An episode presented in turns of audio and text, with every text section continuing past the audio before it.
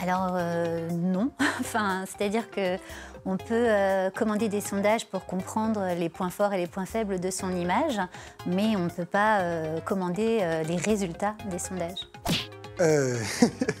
Euh, bah, ce, qu'il y a de, ce que tu peux faire, c'est commander des sondages sur des thématiques qui t'arrangent. Ça, ça peut arranger ton image. Par exemple, euh, euh, bah, on a vu, je sais pas, un des cas étudiés par des sociologues, c'est la réforme des retraites de 2003.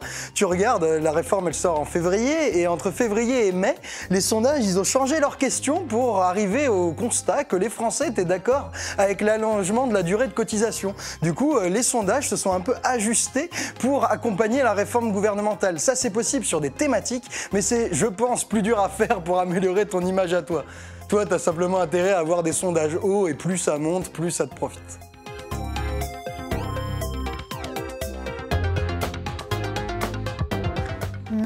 Pense qu'il faut vraiment pas voir les sondages comme ça. Les sondages sont là pour euh, donner des éléments de compréhension, en fait. Euh, euh, donc, ils sont là pour éclairer les candidats éventuels sur leurs points de faiblesse ou leurs zones d'amélioration, mais ils ne sont jamais là pour influencer complètement le vote.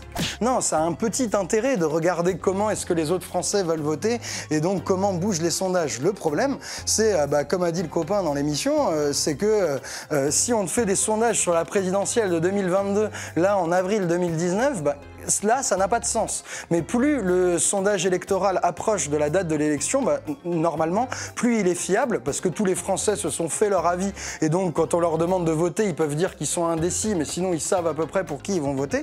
Du coup, non, euh, plus la date de l'élection approche, bah, plus je pense que c'est utile aux Français d'avoir euh, la course à l'échalote et de regarder un peu dans quel ordre sortira le quintet.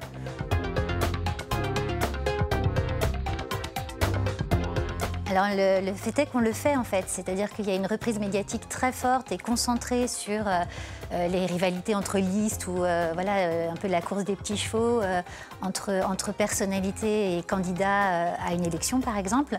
Mais tous ces sondages-là sont accompagnés de questions sur les thématiques prioritaires pour les Français, sur des questions de compréhension de leur état d'esprit et de leur morale au moment où on teste les candidats. Donc on teste également les idées et les programmes hein, euh, ou les grandes mesures prévues euh, dans, le cadre de telle ou telle politique. Bah, le problème, c'est que les sondages les plus critiquables sont des sondages qui sont des idées. Par exemple, nous, dans notre vidéo sur les sondages, on avait étudié, il y a des sondages sur quand est-ce que vous pensez que la France va sortir de la crise financière.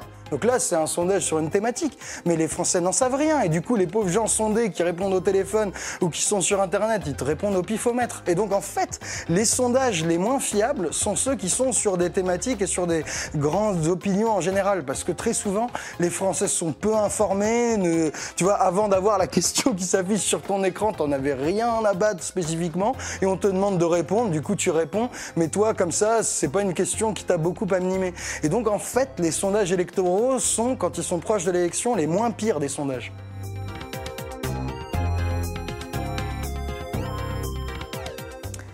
Eh ben, j'aurais tendance à dire euh, non, parce qu'il n'y a aucune raison d'interdire les sondages. Euh, euh, peut-être qu'il faut donner davantage de clés de lecture pour mieux les comprendre ou les analyser, ou les analyser avec nuance et, et les remettre à leur place. Mais le fait est que l'interdiction des sondages me paraîtrait antidémocratique. Oui, mon général. Enfin... non, mais bien sûr, bien sûr, on n'est pas obligé de savoir comment est-ce que les gens vont voter d'après euh, des instituts de sondage qui vont faire des redressements et leur petite cuisine. On n'est pas obligé d'avoir des sondages pour voter. il suffit d'imaginer, euh, bah, de regarder un peu l'histoire longue des démocraties. Euh, là, depuis les 30 dernières années, le nombre de sondages avant n'importe quelle élection a explosé et on vote pas mieux ou moins bien qu'avant. Et il suffit de vous imaginer dans la démocratie du 19e siècle, c'était une république où les gens votaient. Pas les femmes, mais les hommes votaient. Et euh, oui, votaient tout pareil, avec ou sans sondage. Non, non, on pourrait les interdire comme ça. Ça ferait surtout chier les vendeurs de, les vendeurs de pots de yaourt. Mais nous, en tant que citoyens, euh, ça ne nous poserait aucun problème. en tout cas, d'après moi.